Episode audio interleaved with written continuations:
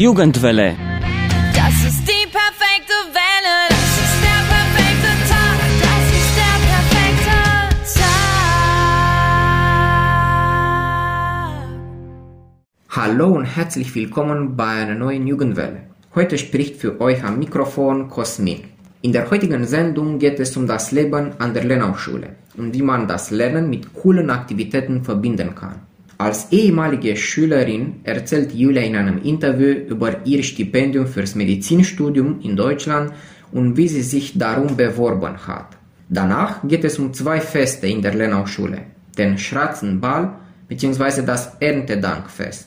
Jugendwelle. Das ist die perfekte Welle. Wenn ihr in Deutschland studieren wollt, ist das nächste Interview für euch geeignet. Unsere Redakteurin Juana hat mit der Stipendiatin Julia Hamati ein Interview über ihr Stipendium in Deutschland gemacht. Julia hat während ihrer Schulzeit auch Jugendwelle-Beiträge gemacht. Jetzt studiert sie in München Medizin und wollte ihre Erfahrung mit einem anderen Stipendium als das hierzulande so bekannten DAAD teilen. Das ist die perfekte Welle. Julia, welche Art von Stipendium hast du erhalten und wann? Hallo, ich bin jetzt Stipendiatin im fünften Semester beim Evangelischen Studienwerk Felix. Dieses ist das Begabtenförderungswerk der Evangelischen Kirche in Deutschland. Und diese Begabtenförderungswerke, es gibt mehrere, also 13, unterstützen allgemein Studierende finanziell und ideell in ihrer Ausbildung. Ich habe dieses Stipendium 2021 bekommen, als ich auch das erste Jahr meines Medizinstudiums begonnen habe. Das ist aber keine Regel. Ihr könnt das Stipendium auch später in euer Studium bekommen, wenn zum Beispiel die erste Bewerbung nicht äh, geklappt hat. Was muss ein Schüler in der Oberstufe tun, um für ein solches Stipendium in Frage zu kommen? Zunächst würde ich sagen, dass gute Noten alleine nicht der Schlüssel sind. Also natürlich wird es erwartet, dass man überdurchschnittliche Schul- und Studienleistungen hat, aber gefragt sind auch deine Persönlichkeit, dein gesellschaftliches und politisches Engagement, deine Bereitschaft zur Übernahme von Verantwortung oder zum Beispiel deine Lust äh, zur Mitgestaltung. Man muss also ein sogenannter Weiterdenker sein und eigene Perspektiven äh, und Visionen für die Zukunft haben. Wie viele Schüler deiner Generation haben ein Stipendium erhalten? Ein Stipendium in Deutschland haben, glaube ich, fünf erhalten. Vier haben das DAD erhalten und ich mein Stipendium. Ich bin mir sicher aber, dass mehrere ehemalige Kolleginnen und Kollegen perfekte Kandidaten für ein Stipendium waren. Leider hat meine Generation nur von der DAD gewusst, weil uns nur dieses Stipendium präsentiert wurde. Also wir waren nicht so gut informiert. Ich hatte aber blindes Glück, äh, indem ich von der ehemaligen Schulleiterin für das Stipendium vorgeschlagen wurde. Aber ohne sie hätte ich wahrscheinlich auch nie von diesem Stipendium erfahren. Was sind deiner Meinung nach die Vorteile dieses Stipendiums, da du bereits seit zwei Jahren Studentin bist? Die Förderung durch das evangelische Studienwerk Felix findet finanziell und ideell statt. Die finanzielle Summe, die ein Stipendiat bekommt, berechnen die Begabtenförderungswerke anhand des Einkommens der Eltern, des Ehepartners und des eigenen Einkommens. Diese beträgt bis zu 812 Euro monatlich. Jedoch bekommt man monatlich unabhängig vom Einkommen eine Kostenstudienpauschale in Höhe von 300 Euro. Aber wenn ihr zum Beispiel in Deutschland eine Kranken oder Pflegeversicherung haben wollt, dann bekommt ihr einen Zuschuss dafür. Also alles insgesamt ist ungefähr so um 1230 Euro monatlich. Das ist meiner Meinung nach mehr als genug für einen Studenten, um seinen Lebensunterhalt zu decken, ohne einen Job annehmen zu müssen. Was noch wichtig zu wissen ist, ist, dass Stipendiengelder nicht zurückgezahlt werden müssen. Und wie schaut diese ideelle Förderung aus?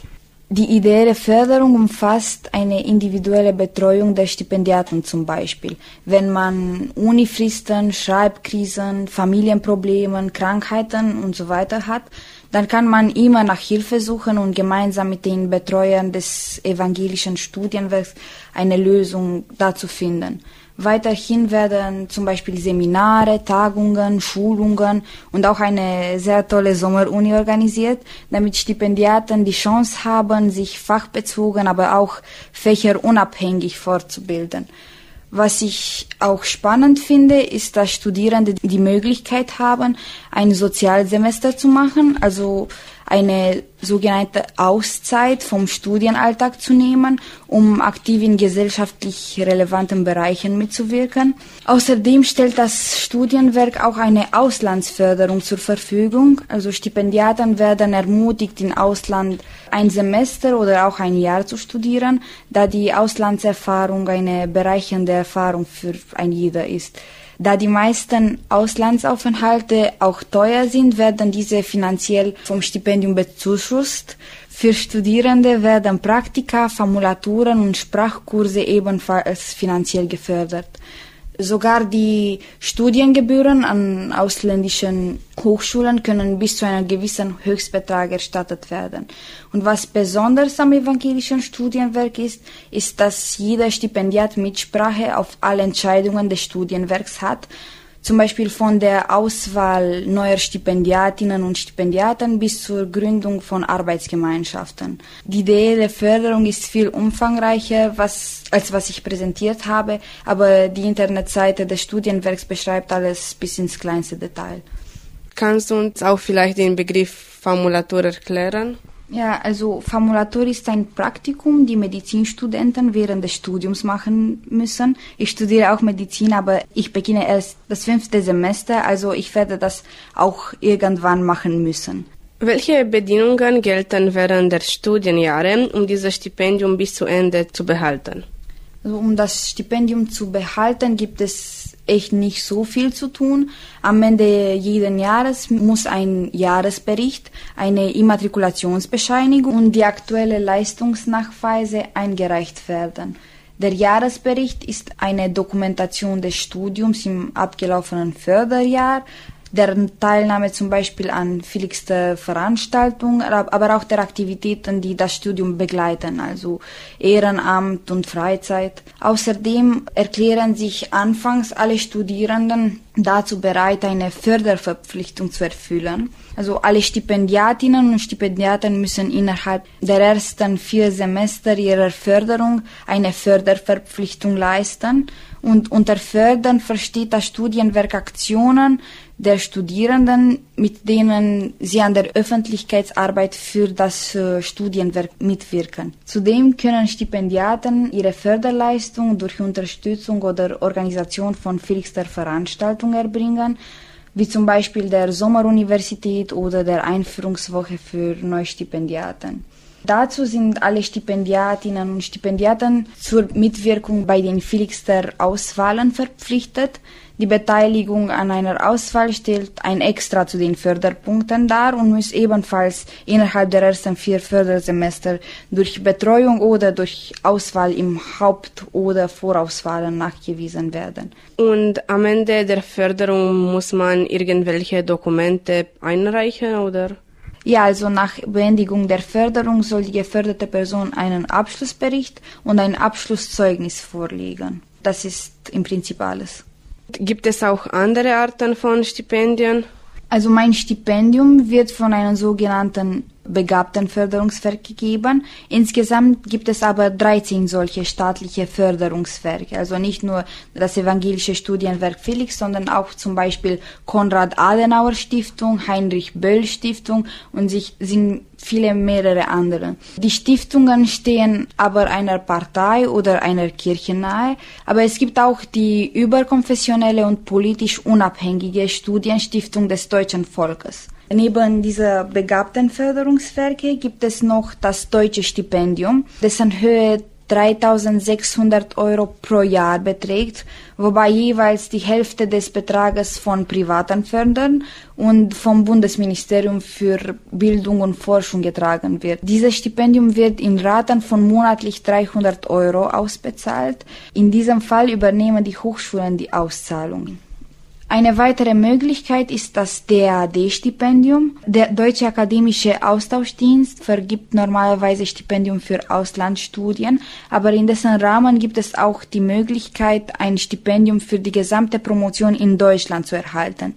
Dieses Stipendium wird in erster Reihe für Bewerberinnen und Bewerber aus Entwicklungs- und Schwellenländern angeboten. Soweit ich weiß, ist der Betrag je nach Ausbildungsstand ungefähr 1200 Euro monatlich, also ähnelt dem der Begabtenförderungswerke. Die Unterschiede zwischen den beiden sind meiner Meinung nach minimal, also es gibt kein schlechteres Stipendium. Wichtig ist aber, dass man überhaupt ein Stipendium bekommt, um sich ein Studium in Deutschland zu leisten und dass Jugendliche sich darüber auch ernsthaft interessieren. Ich hoffe aber, dass dieses Interview einigen Zuhörern das Interesse geweckt hat. Danke sehr, Julia, für deine Antworten. Jugendwelle. Das ist die perfekte Welle. Jeden Herbst gibt es bei den deutschen Gemeinschaften und so auch an der Lenau-Schule bestimmte traditionelle Feste. Über zwei geht es auch heute in der Jugendwelle. Ein Schulfest mit Tradition ist in Temeswar der Schratzenball. Heute hören wir uns die Meinungen der Zwölftklässler über diese Tradition an.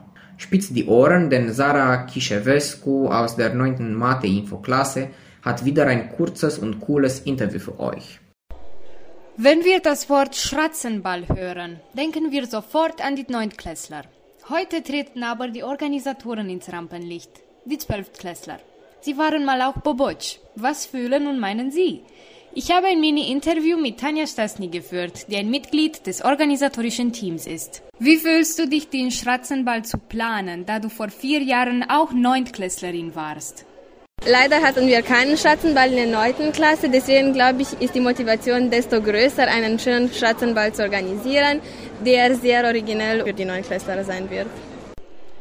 Wird dieser Schratzenball anders als die vorigen sein? Was sollen wir erwarten? Also ich finde, dass jeder Schattenball auf seine Art eigenständig ist und dass es originell ist und deswegen ist von Generation zu Generation eine andere Sache speziell und originell. Also wir hoffen, dass dieses Jahr der Schattenball genauso schön für die Neunklässler sein wird wie die vorigen Jahre. Da er keinen eigenen Schratzenball wegen der Pandemie gehabt hat, wird dieser auch eure Erwartungen bezüglich des Balls widerspiegeln? Wird er auch euer Schratzenball sein? Also ich muss sagen, dass wir schon hohe Erwartungen von Schratzenball haben, da wir keinen in der 9. Klasse hatten wegen der Pandemie. Und dieses Schratzenball diesen Jahr wird tatsächlich unsere Erwartungen widerspiegeln, also halt was wir uns gewünscht hätten, erlebt zu haben. Also werden ich und meine Kollegen das Beste geben, um einen coolen Stratzenball zu veranstalten. Das zweite Schulfest, um das es heute geht, ist das Erntedankfest. In Groß St. Nikolaus wurde es am 1. Oktober gefeiert. An der Lenau-Schule steht es in einer Woche an. Einzelheiten hat Gabriela Sirano aus der 10. Mathe-Info-Klasse erfahren und teilt sie uns mit. Die Lenau-Schule feiert Erntedankfest. Es wird nächsten Freitag am 13. Oktober mit dem Erst- bis Achtklässler organisiert, sowohl in der kleinen Schule am Domplatz als auch im Gebäude der ehemaligen Minchul-Schule ab 9 Uhr. Es ist kein öffentliches Fest, nur Schüler nehmen teil und eventuell ihre Eltern. In den Klassen 1 bis 4 wurden die Kinder auf Gruppen eingeteilt und müssen Gerichte aus verschiedenem Obst und Gemüse mitbringen. Auch bei den größeren Klassen spielt selbstgemachtes Essen eine Rolle. Beim Fest geht man dann von Tisch zu Tisch und probiert, was die anderen mitgebracht haben. Zu Beginn der Feier wird voraussichtlich ein Priester die Gaben in beiden Schulgebäuden segnen, bei schönem Wetter sogar auf dem Schulhof. Die Bedeutung der Feier ist eigentlich viel tiefer. Wie der Name es schon sagt, feiert man das Erntedankfest aus Dankbarkeit für die Gaben der Natur zur Zeit der Ernte, also immer im Herbst. Liebe Zuhörer, unsere Sendung ist schon am Ende angelangt. Aber ihr könnt gerne im Internet auf YouTube oder Spotify diese und ältere Folgen der Jugendwelle nochmals anhören. Vergesst auch nicht die Social Media Kanäle und folgt unseren Facebook- und Instagram-Seiten. Bis auf die nächste Jugendwelle in zwei Wochen, sagt Cosmin Tschüss aus Jasch. Das ist die perfekte Welle.